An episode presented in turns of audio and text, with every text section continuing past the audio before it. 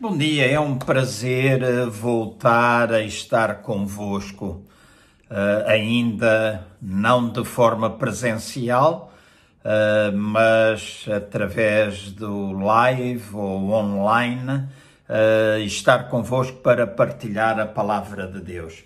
Tinha planeado estar hoje na casa de oração para, juntamente com o grupo de louvor, poder ministrar-vos a palavra de Deus mas uh, optei depois por fazer a gravação desta mensagem para que seja transmitida uh, hoje na nossa reunião, devido à distância a qual me encontro da nossa casa de oração.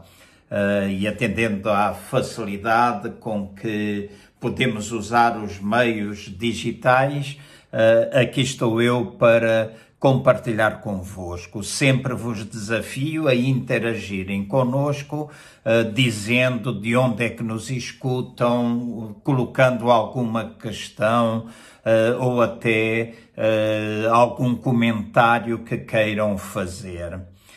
Nesta manhã eu quero partilhar convosco uma matéria ou um assunto uh, que muitas vezes e principalmente nesta altura uh, que nós estamos a viver surge nas nossas conversas.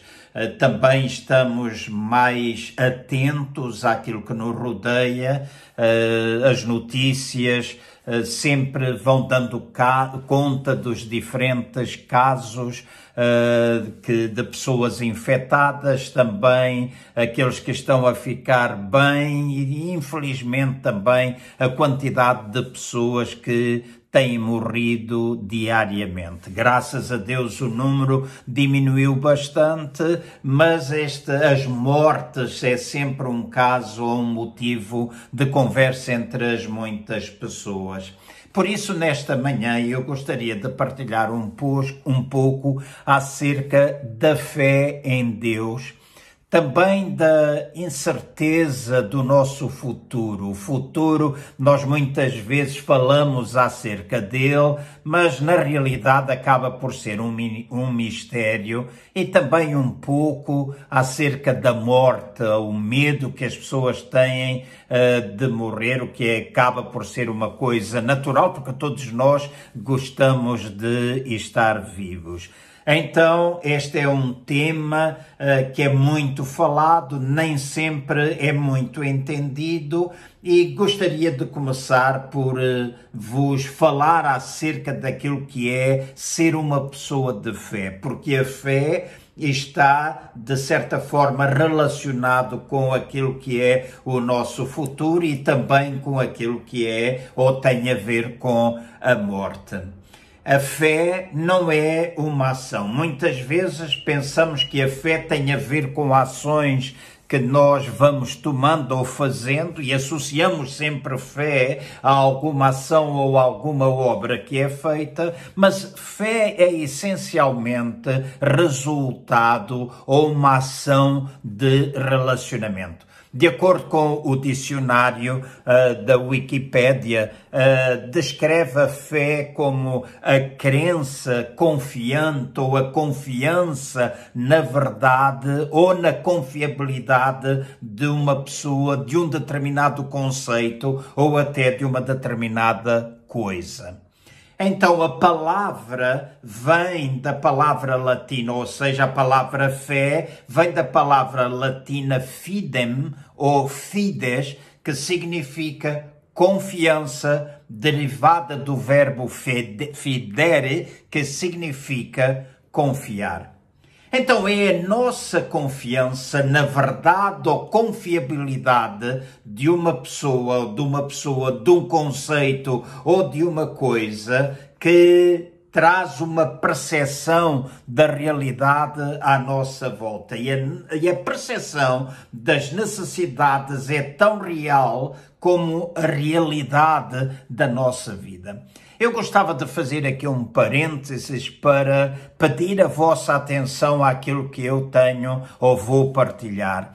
Eu muitas vezes utilizo esta forma ou uh, também o púlpito para trazer a palavra de Deus e fazê-lo uh, de forma a encorajar-vos, animar-vos, às vezes de uma forma bem simples, e a minha oração tem sido para que este seja um tempo em que a partilha seja uma partilha bem simples para que todos possam entender, mas hoje também vai requerer um pouco da vossa atenção para que possam uh, perceber ou entender os diferentes conceitos que eu vou procurar trazer. Então, muitas vezes é a percepção das realidades de uma pessoa, de um conceito ou de uma coisa que nos mantém cativos ao nosso passado. Ao mesmo tempo, os factos das realidades atuais de uma pessoa, dos conceitos ou das coisas, também nos irá manter de alguma forma prisioneiros dos nossos mundos de ontem. Se nós ficamos presos a determinados conceitos, se nós ficamos presos a determinadas pessoas, se nós ficamos presos a determinadas coisas, de alguma forma nós acabamos por ficar presos ao nosso passado. Desde bem cedo que eu ouço uh, um velho ditado que diz a, experi a experiência é o melhor professor. Eu já o, já o afirmei muitas vezes, por certo, vocês que me estão a escutar também já o fizeram. E eu creio que este ditado ou expressão, de alguma forma, tem uma certa, ou contém nele uma certa verdade, eh, quando nós falamos de criar um mundo que nunca ultrapassa as fronteiras do nosso passado. Mas não é uma medida, na realidade, esta expressão não é de que a experiência é o melhor professor, não é uma medida de sabedoria encontrada em Deus. Em relação àquilo que é o passado, sim, mas quando nós pensamos em Deus, esta expressão de facto não é uma, uma medida da sabedoria que nós podemos encontrar em Deus. Deus escutem bem, Deus quer que nós acreditemos em coisas que nós nunca vimos, em coisas que nós nunca ouvimos ou em coisas que nós nunca pensamos antes. Muitas vezes nós citamos este versículo nas nossas conversas entre cristãos, o versículo de 9 de 1 Coríntios no capítulo 2, que diz assim: Mas está escrito, as coisas que o olho não viu e o ouvido não ouviu e que não subiram ao coração do homem, são as que Deus preparou para todos aqueles que o amam. Aquelas coisas que nós nunca vimos, aquelas coisas que nós nunca ouvimos, aquelas coisas que nós nunca pensamos, são as coisas que Deus preparou para que eu e vocês pudéssemos andar nele. Então, aquilo que é um grande conceito que nós podemos entender nesta manhã é de que a nossa vida não tem de estar ligada única e exclusivamente a um passado ou ficarmos presos ao passado. O passado trouxe-nos ao presente, o hoje vai levar-nos ao futuro, mas o passado não tem de determinar o nosso futuro. E aquilo que Deus tem preparado para a nossa vida é que tudo aquilo que a gente não viu, tudo aquilo que a gente não ouviu, tudo aquilo que a gente nunca pensou, Deus deseja aquelas coisas que não subiram ao coração de Deus, é essas coisas que Deus tem preparado para que nós pudéssemos andar nele. Então, o, o futuro é um mistério do reino de Deus e Deus quer acabar por revelar-nos os seus mistérios. Por isso eu disse que é importante nós falarmos de fé, é importante nós falarmos acerca de sermos pessoas de fé, porque em relação à fé, os nossos espíritos acabam por saber coisas antes das nossas mentes poderem compreender tudo aquilo que nós sabemos. Eu utilizo algumas vezes a expressão eu só sei que sei, mas não sei nada. Porque há uma possibilidade do nosso espírito entender coisas que ainda nós não conseguimos trazer eh, ao conhecimento da nossa própria mental que vem do nosso interior. E por que é que isto acontece? Acontece porque a fé tem tudo a ver com assegurarmos o nosso futuro e está enraizada no espírito de sabedoria de Deus.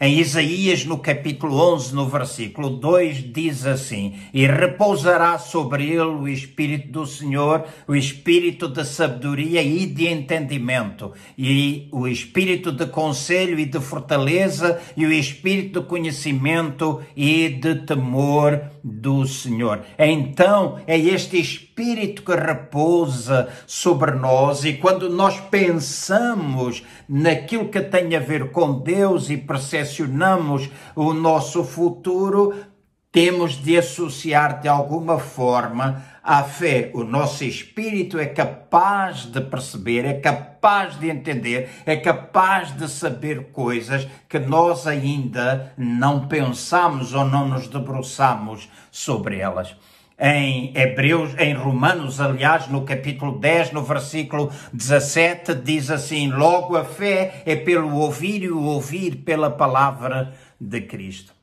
A fé vem para mim e para ti através do ouvir e ouvir não simplesmente aquelas palavras que são faladas de forma solta, mas nós ouvirmos as expressões ativas de Deus, ou seja, nós ouvirmos as palavras rema, aquelas palavras que tomam vida ou têm vida dentro dos nossos espíritos ou nossos corações, como nós costumamos a dizer, porque estas palavras rema são as palavras dadoras da vida de Deus a cada um de nós. Então, a verdadeira fé é encontrada no momento atual de Deus e está relacionada ou intensamente pessoal e íntima. O oposto da fé, muitas vezes nós ouvimos dizer que é o medo, mas na realidade, de acordo com as Escrituras, o oposto da fé é a vista ou a visão natural. De acordo com 2 Coríntios, no capítulo 5, no versículo 7, está escrito assim: Deus quer que andemos por fé e não por vista. Deus quer que andemos por fé e não por vista. Então a visão natural é o que se opõe à fé, é aquilo que nós conseguimos ver com os nossos olhos opõe-se à nossa fé, que é a capacidade de nós vermos antes de acontecer. Então, acreditar ou confiar em coisas que podemos ver naturalmente é uma perversão ou adulteração da verdadeira fé. Mas, ao mesmo tempo, é um testemunho da fé falsa que nós encontramos neste mundo. A vida das pessoas que pensam no natural está ligada à fé nas coisas naturais. Elas põem a sua confiança naquilo que elas conseguem ver, ou seja, elas acabam por confiar nos seus sentidos, nas suas experiências e nas suas realidades passadas, mas mais do que aquilo que elas são capazes de ver ou crer que Deus quer que elas recebam. Então vivem baseada numa fé que vem à sua vida através daquilo que eles veem naturalmente. Então colocam a sua confiança nessas coisas naturais. E como é que eu posso ver o resultado disso? Como é que eu posso ver se a pessoa está a caminhar ou não numa fé verdadeira, ou uma fé real, ou se está a caminhar segundo uma fé depositada naquilo que ela vê ou naquelas coisas que são naturais?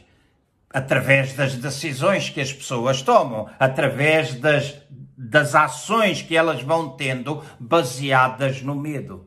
E este tipo de fé gera em nós preocupação, prende as pessoas a um testemunho de entropia, prende as pessoas a um testemunho de morte e muitas vezes num completo esgotamento da vida e rouba-lhes de certa forma a expectativa de vida em todas as áreas ou em todas as coisas na sua vida. Agora Deus intenciona que nós possamos descobrir a sabedoria de vivermos vidas de verdadeira fé em Deus. Este é o lugar onde nós podemos encontrar liberdade, onde nós podemos ter garantida a vitória sobre os poderes da morte. E este tipo de sabedoria irá propagar ações ou irá fazer com que haja ações apaixonadas e confiantes dos nossos corações.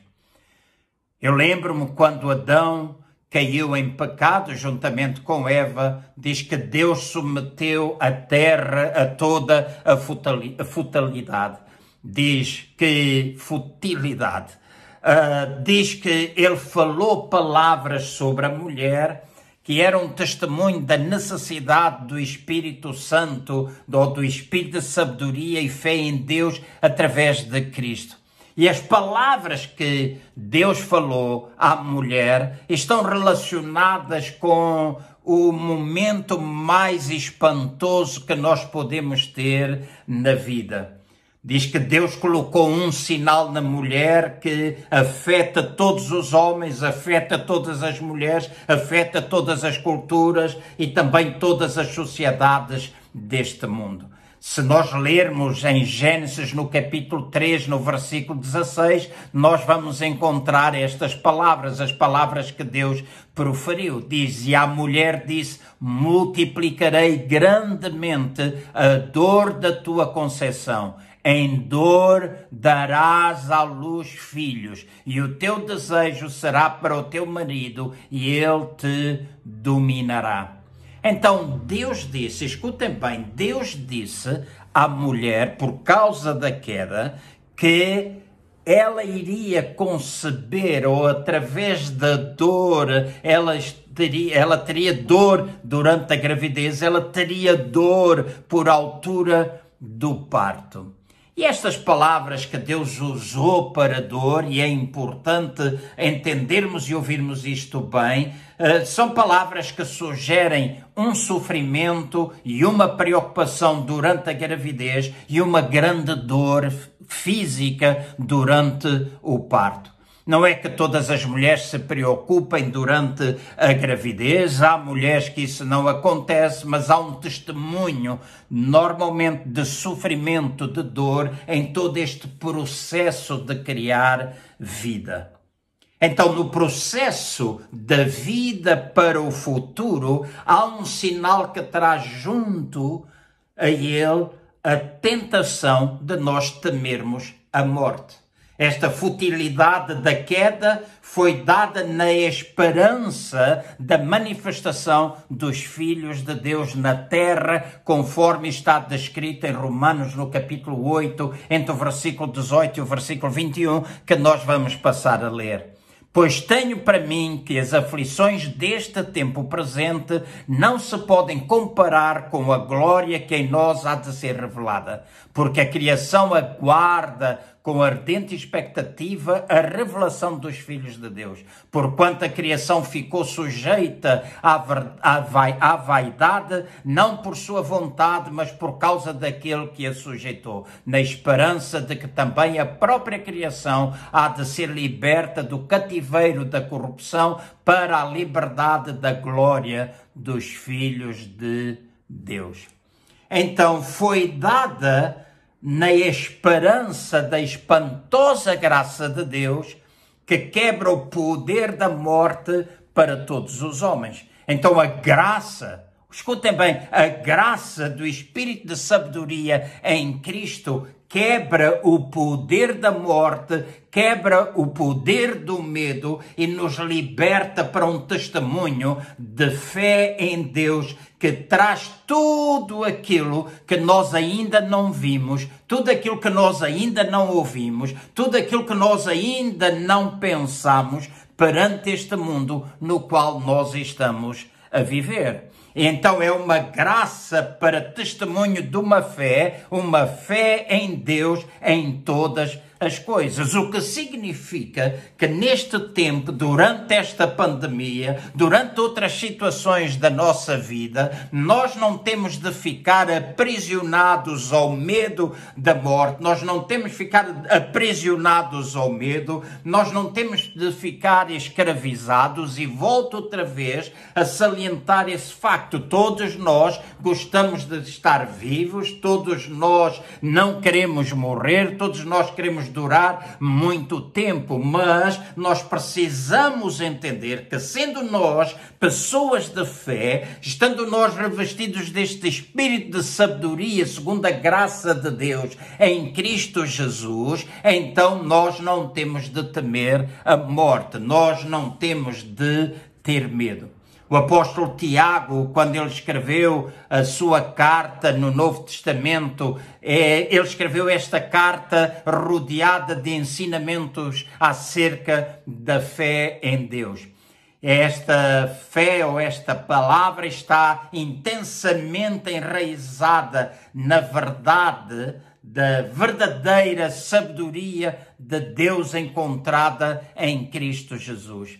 E esta graça ou esta fé é um poder sobrenatural da graça de Deus que nos dá vitória para além de todo o nosso sofrimento na vida. Muitas vezes nós pensamos ou queremos entender, ou porque temos ouvido muitas vezes, que graça é simplesmente um favor imerecido. Mas graça é mais do que um favor imerecido. Graça também é um poder que nos capacita. Então a fé é um poder sobrenatural da graça de Deus que nos dá a vitória para além de tudo aquilo que nós podemos sofrer nesta vida. Então, esta sabedoria é um segundo nível de relacionamento com Deus que nos é dado pela verdadeira ou pela maravilhosa graça de Deus em nossa vida. É mais do que sabedoria informativa, é uma capacitação transformadora vindo do Espírito da sabedoria de Deus em nossas próprias vidas. Então, é alguma coisa que nós não temos simplesmente como informação, mas é alguma coisa dentro de nós que nos capacita. Isso vem pelo poder do Espírito de Deus, vem pelo Espírito da sabedoria em nossas vidas. Isso é parte do testemunho da nossa manifestação como filhos de Deus para libertar este mundo das amarras, da futilidade, conforme nós já lemos há pouco. A criação está à espera da manifestação dos filhos de Deus. Muitas vezes nós associamos isso simplesmente à realização de obras miraculosas, em, em obras em que nós fazemos aquilo que Jesus fez, mas não tem a ver simplesmente com a parte miraculosa, tem também e acima de tudo a ver com a manifestação do caráter de Deus nas nossas vidas. E o mundo está à espera de ver isso em nós, em cada um de nós. E se nós somos guiados pelo Espírito de sabedoria em Cristo, então nós sempre vamos receber esses dons da graça de Deus em Cristo Jesus. Eu convido-vos a abrir em Tiago, no capítulo 1, e seguirem a leitura que eu vou fazer entre o versículo 2 e o versículo 8, que diz assim: Meus irmãos, Tende grande gozo quando cairdes em várias tentações, sabendo que a prova da vossa fé opera ou obra a paciência. Tenha, porém, a paciência a sua obra perfeita, para que sejais perfeitos e completos, sem faltar em coisa alguma. E se algum de vós tem falta de sabedoria, peça a Deus que a todos dá liberalmente e o não lance em rosto e ser-lhe-á dada. Peça, porém, com fé, peça, porém, com fé, não duvidando porque o que duvida é semelhante à onda do mar que é levada pelo, pelo vento e lançada de um lado para o outro, ou de uma parte para outra. Não pense tal homem que receberá do Senhor alguma coisa. O homem de coração dobre é inconstante em todos os seus caminhos. Escutem então o que eu vou dizer, porque é importante e requer a vossa atenção. Fé em Deus é vista nas ações dos nossos corações, ou nas nossas obras, aquilo que vem ou procede do nosso interior. E se nós tivermos fé, ela também será vista nas nossas obras. Então a fé em Deus, ela é vista nas ações do nosso coração, e se nós de facto temos fé, essa fé acaba por ser vista nas nossas obras, conforme Tiago fala muito bem na sua carta. Mas as nossas obras não podem produzir fé. Há quem pense que sim, que vai ganhar a fé por causa daquilo que faz, ou que vai ganhar a libertação ou a salvação através daquilo que faz, de maneira alguma.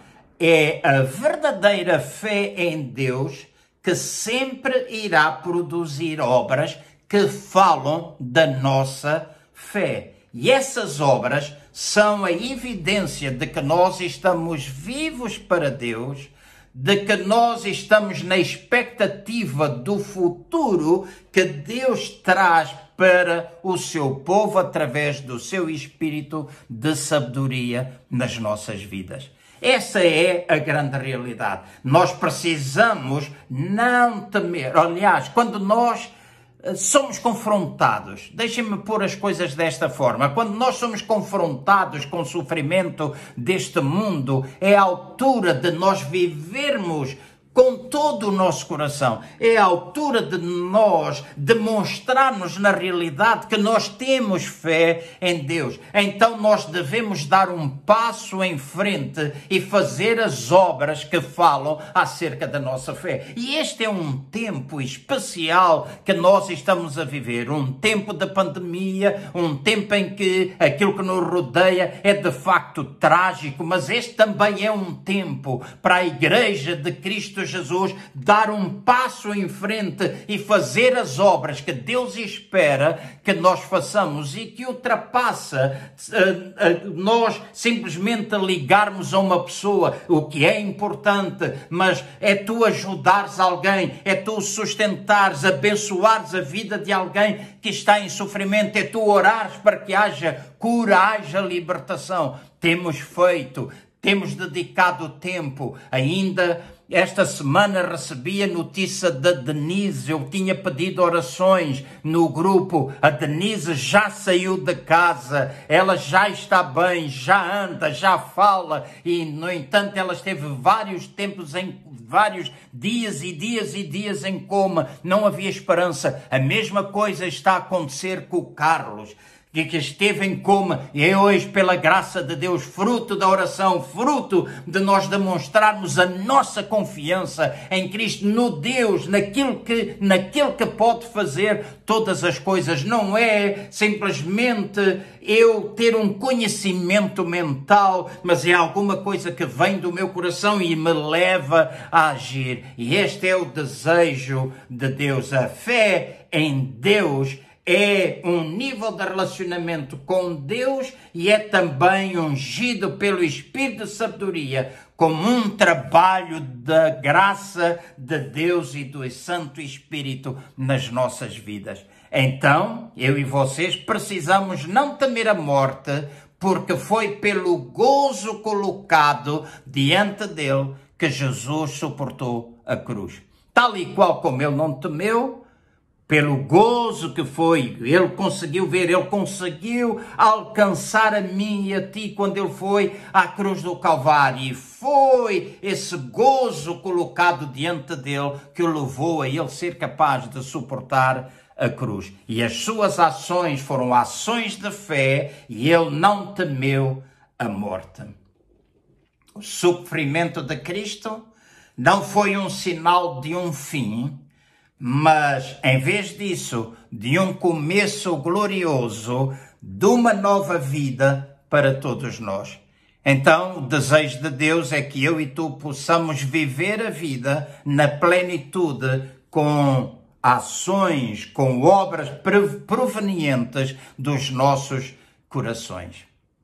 Então, até agora tenho procurado falar ou apresentar a ideia de nós sermos pessoas de fé.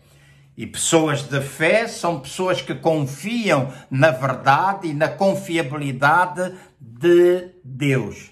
Então, quando nós confiamos em Deus, nós recebemos o futuro que Deus intenta para ou intenciona para cada um de nós.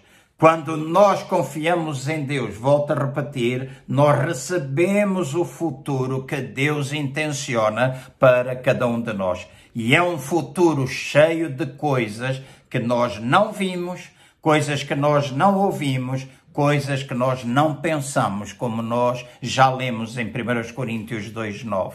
Então, a realidade de Deus para nós não está limitada ao sofrimento que nós vemos frequentemente à nossa volta.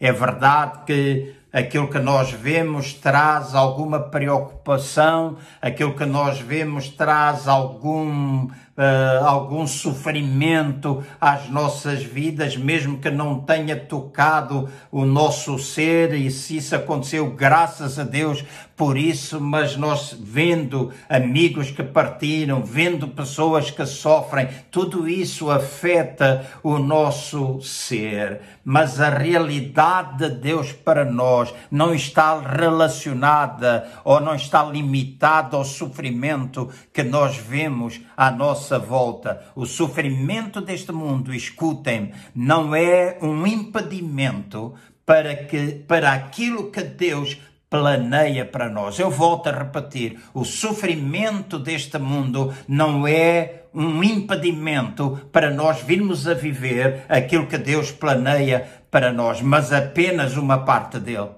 Então Deus sujeitou a terra a várias medidas de futilidade na esperança do dia em que os filhos de Deus se iriam manifestar. Lemos em Romanos capítulo 8, entre o verso 18 e 21. Então aqueles que são seus, seus filhos, homens e mulheres, são herdeiros do seu reino. E ainda há pouco eu vos falei deste segundo aspecto da maldição da queda, que, foram, que foi visto sobre as palavras proferidas à mulher. Deus disse que haveria grande dor na gravidez, de grande dor durante o parto. E eu quero relembrar-vos isso, quero trazer à vossa memória aquilo que há pouco eu falei. Disse há pouco que as palavras que Deus usou foram palavras que implicam um sofrimento e preocupação na gravidez e uma grande dor física durante o parto. E este é um sinal, ou este sinal é uma indicação para a tentação de nós temermos a morte e manter-nos por vezes presos ao passado pelo medo de nós virmos a sofrer e sofrimento que nos leva até ao futuro. E muitas vezes nós ficamos, nesta altura, muita gente está tomada pelo medo, está tomada pelo medo e quando olha para o futuro não tem esperança alguma. O medo tomou conta das suas vidas. Mas escutem, a graça do Espírito de sabedoria em Cristo quebra o poder da morte e liberta-nos para um testemunho de fé em Deus que traz tudo aquilo que não vimos, ouvimos ou pensamos. Então é uma graça para o testemunho da fé, uma fé em Deus para todas as coisas na nossa vida. Então, neste tempo, o meu desafio é para que tu, em vez de dar lugar ao medo, para que tu, em vez de dar lugar à visão natural, àquilo que tu ouves no natural, àquilo que tu vês no natural, àquilo que tu pensas no natural, tu possas dar lugar à graça de Deus e ao espírito de sabedoria de Deus através de Cristo Jesus e tu possas ser capaz de, capaz de vir a ver aquilo que Deus intenciona, porque o sofrimento pelo qual nós estamos a atravessar jamais poderá impedir tudo aquilo que Deus intenciona que venha a acontecer na nossa vida e que venha a acontecer e Deus planeia que nós possamos fazer. Então, nós podemos agora encontrar um outro grande testemunho desta maldição de futilidade no livro de Apocalipse, no capítulo 2, entre o verso 8 e o verso 11. E eu creio que estas sete cartas às igrejas da Ásia, e que nós encontramos o que está escrito no capítulo 2 e no capítulo 3 de Apocalipse, são um testemunho para a igreja de todos os tempos. Estas igrejas existiam na realidade, mas estas também foram palavras proféticas para a igreja que era e também para a igreja que ainda existe ou existirá em cada geração. E elas acabam por ser parte do mistério de Jesus Cristo e são testemunho da quebra, da futilidade, da maldição pela manifestação dos filhos de Deus. Lembra? Pela manifestação dos filhos de Deus. O mundo está à espera Toda a criação geme esperando a manifestação dos filhos de Deus. E esta carta revela, cada uma das cartas escritas às sete igrejas da Ásia, revela um aspecto diferente da pessoa de Jesus. Ao contrário daquilo que muitos dizem, o livro do Apocalipse não é um livro de, do fim dos tempos, é um livro da revelação de Jesus. Se nós olharmos para o início do capítulo, fala de que é um livro de revelação. Muitas vezes associamos ao fim dos tempos, mas é um livro da revelação de Jesus Cristo. E cada carta a cada igreja da Ásia, elas revelam um aspecto diferente de Jesus que permanece no meio da sua igreja para todos os tempos. Isso nós lemos com facilidade no capítulo 1 do Apocalipse. Mas cada carta revela também um aspecto da igreja vencedora, como uma manifestação dos filhos de Deus na terra. Mas cada carta também revela um aspecto do Espírito Santo na vida da igreja, como um testemunho do Espírito da graça de Deus. E esta segunda carta é de Apocalipse é uma carta para enviada para quebrar a segunda maldição da futilidade. E é um testemunho do espírito de sabedoria e a capacidade de todos os homens conhecerem uma fé, uma fé em Deus. Vejam o que está escrito no versículo 8 do Apocalipse, no capítulo 2. Diz assim: E o anjo da igreja que está em Semirna escreve: Isto diz o primeiro e o último, que foi morto e reviveu a minha convicção ou a minha crença que o anjo da igreja de Semirna é o Espírito Santo no testemunho do Espírito de sabedoria. O Espírito Santo é o enviado. Anjo significa o enviado. A igreja, então, o Espírito Santo é o enviado à igreja presa na futilidade da tentação, do medo, da morte. O nome Semirna significa mirra, mirra, que é o óleo do enterro e é indicativo da morte.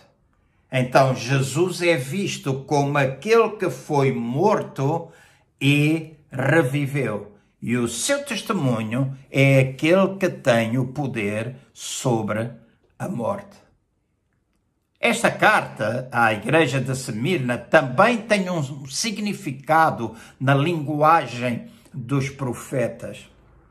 Se vocês repararem, dos, dos patriarcas, se vocês repararem, algumas vezes nós encontramos esta expressão: José estava morto, mas viveu, Isaac estava morto, mas viveu. A igreja, as pessoas em aliança com Deus, para o testemunho de Deus na terra, que foi revelada como um tipo e sombra da igreja, que faria obras que falariam da sua fé, no testemunho da sua fé em Deus. Então, deixem-me chamar a vossa atenção agora para os versículos 9 e 10 de Apocalipse 2. Carta à igreja de Semirna. Eu sei as tuas obras e tribulação e pobreza, mas tu és rico, e a blasfémia dos que se dizem judeus e não o são, mas são a sinagoga de Satanás. Nada temas das coisas que has de padecer. Eis que o diabo lançará alguns de vós na prisão, para que sejais tentados, e tereis uma tribulação de dez dias ser fiel até à morte e dar-te-ei a coroa da vida. Então, notem bem, as palavras desta carta à igreja de Semirna são indicativas de um sofrimento e resistência em relação ou re, re, resistência para o futuro e vida para além da morte. Esta carta revela um ataque do inimigo na procura de tirar da igreja ou a igreja da fé, da igreja viver em fé. E essa é uma estratégia do inimigo. É a linguagem indicativa do assalto sobre o futuro prometido por Deus para a igreja. Uma das grandes frases ou palavras que aqui está escrito nestes versos que nós acabamos de ler é a palavra teste. Alguns na igreja de Semirna estavam prestes a serem testados com uma tribulação durante dez dias. Diz aqui neste versículo, dez dias. Este é um testemunho de tudo aquilo que nós conseguimos ler no capítulo 1 de Daniel. É um testemunho bem claro. Havia quatro homens hebreus que estavam sujeitos ao cativeiro na Babilônia. Os seus nomes eram Daniel, Ananias, Misael e Azarias.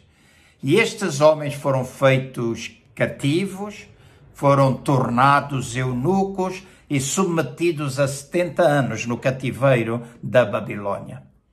E, segunda, e seguramente que o seu mundo, a sua forma de ser, a sua forma de estar, foi de facto abanada e abanado na sua fé ou na sua confiança em Deus. Mas estes homens recusaram-se a temer a morte.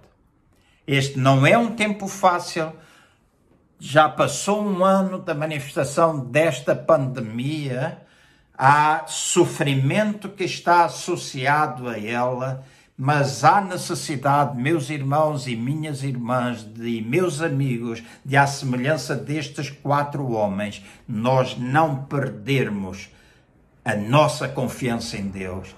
Tudo pode ser uma estratégia do inimigo para afastar a igreja da fé que deve ter em Deus, de nós não realizarmos aquilo que Deus quer que nós possamos realizar mas também é necessário que nós não tenhamos de temer a morte. Estes quatro homens escolheram permanecer em fé, em, com fé em Deus, mesmo durante o sofrimento pelo qual eles estavam a passar. E ao longo deste livro, nós acabamos por descobrir que estes homens não temiam a morte, mas eram continuamente promovidos como os homens mais sábios em todo o mundo. As suas vidas falam do poder do Espírito de sabedoria e de uma fé em Deus em todas as coisas.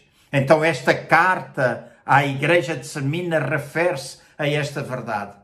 Os nomes destes quatro jovens, e agora quero chamar a vossa atenção para isto, revelam um mistério do espírito de sabedoria e fé em Deus.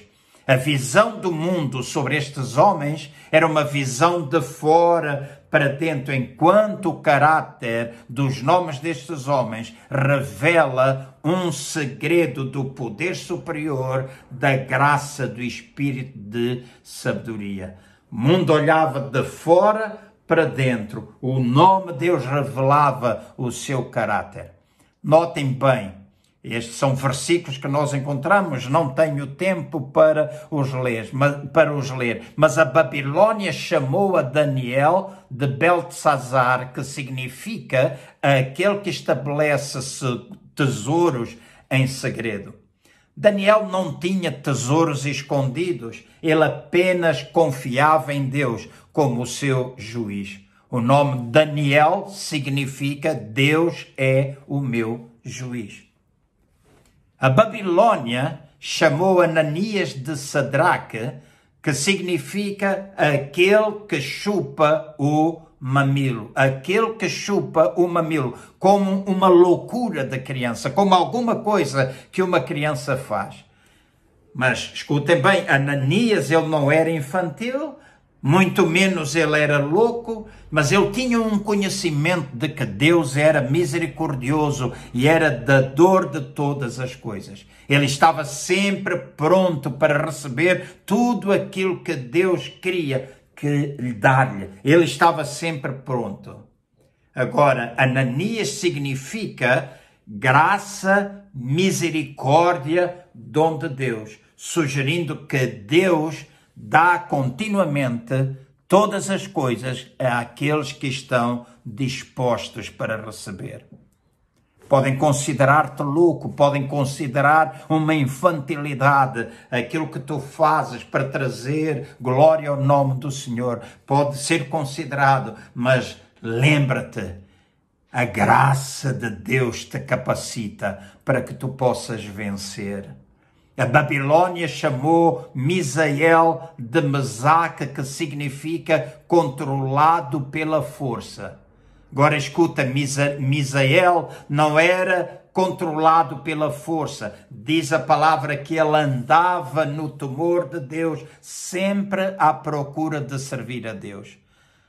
Nome Misael significa Deus é maravilhoso. Deus é maravilhoso. E o nosso Deus é um Deus maravilhoso. E a maravilha da sua graça vai nos capacitar. Nós seremos fortalecidos por Ele. Nós estaremos dispostos a receber tudo aquilo que Deus quer que nós precisamos ou necessitamos de receber.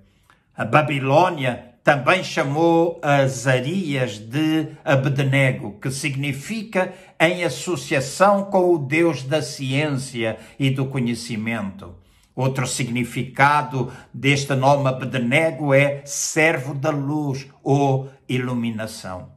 Agora escuta, Azarias não permanecia na fé em Deus por causa de tudo aquilo que ele sabia ele compreendia que Deus era sempre o seu auxílio e que ele estava completamente dependente de Deus para todas as coisas.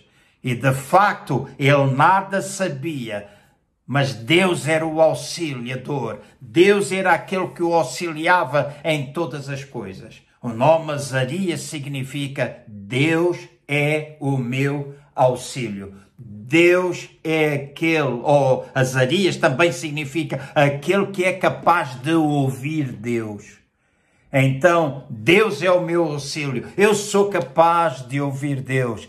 Nós, filhos de Deus, sabemos que Ele é o nosso auxílio. Nós somos capazes de ouvir Deus. Então, por causa disso, nós devemos ser manifestar a graça de Deus. O mundo está à espera da nossa manifestação enquanto filhos de Deus, sabendo que Ele é o nosso auxílio, que Ele é a nossa força, que Ele é aquele, aquele que está ao nosso lado, que Ele é aquele que nos guia, que Ele é aquele que pode ser o nosso escudo. Ele é tudo em nós e nele nós podemos fazer todas as coisas. Não me esqueci de que a Bíblia diz que nesta carta à igreja termina que estes homens, este teste iria durar dez dias. E durante dez dias estes homens comer, comeram simplesmente vegetais e beberam água.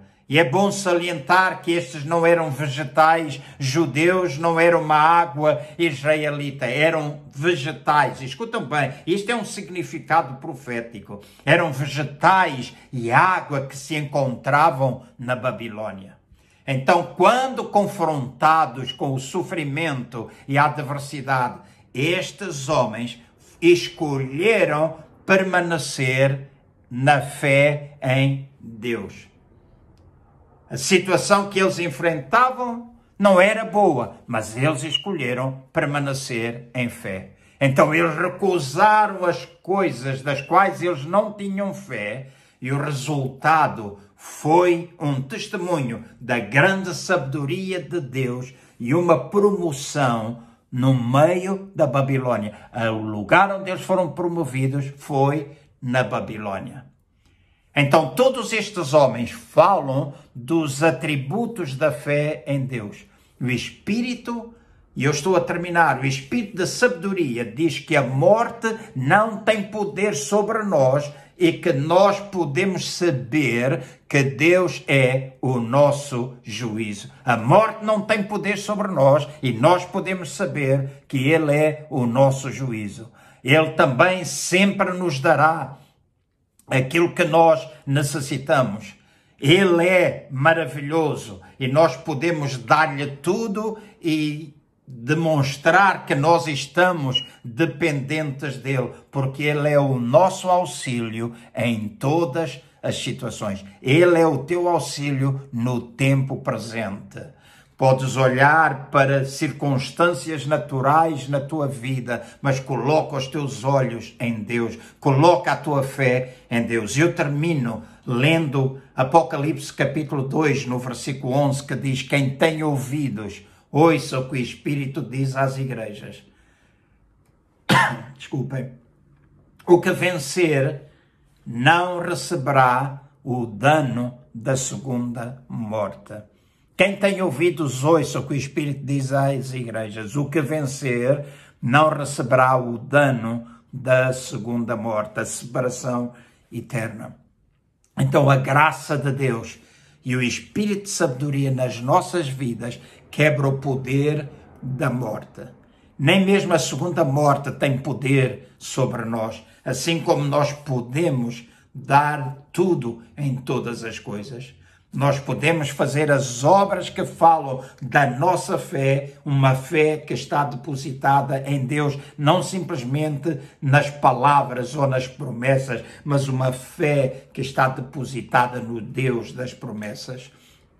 E eu quero terminar, levar-te a agradecer, tal e qual como eu agradeço esta manhã, o dom da graça de Deus na minha vida. O dom da graça de Deus na tua vida.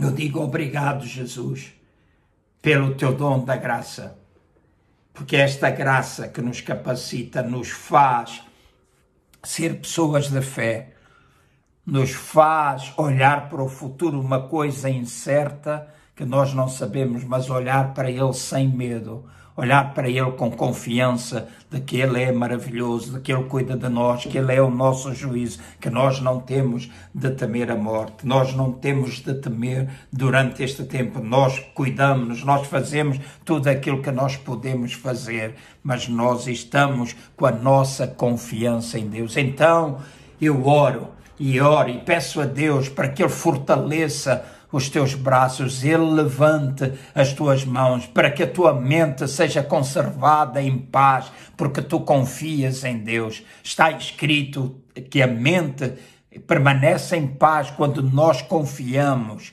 no nosso bom Deus. Eu oro por isso, para que haja paz na tua mente, que as tuas emoções, os teus sentimentos sejam colocados em equilíbrio, que o medo seja afastado de ti, em nome do Senhor Jesus, e que tu sejas tomado pelo amor ou tomada pelo amor de Deus, porque está escrito que o amor de Deus afasta o medo das nossas vidas tu não tenhas de estar neste tempo a viver sufocado pelas experiências do passado, mas que tu possas estar vivendo o presente, vivendo as promessas de Deus, vivendo naquilo que está escrito na palavra que tu podes ter, que tu podes fazer, aquilo que tu nunca viste, aquilo que tu nunca ouviste, aquilo que tu nunca pensaste, seja aquilo que é trazido até à tua vida em criatividade através do Espírito da sabedoria de Deus. E eu oro para que a graça do nosso Senhor esteja sobre a tua vida e que neste tempo, em lugar de tu ficares abatido,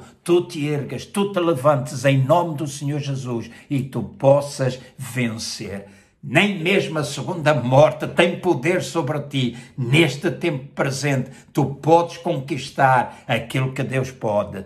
Tudo aquilo que Deus quer, aliás, que tu possas conquistar, viver como Deus quer que tu vivas.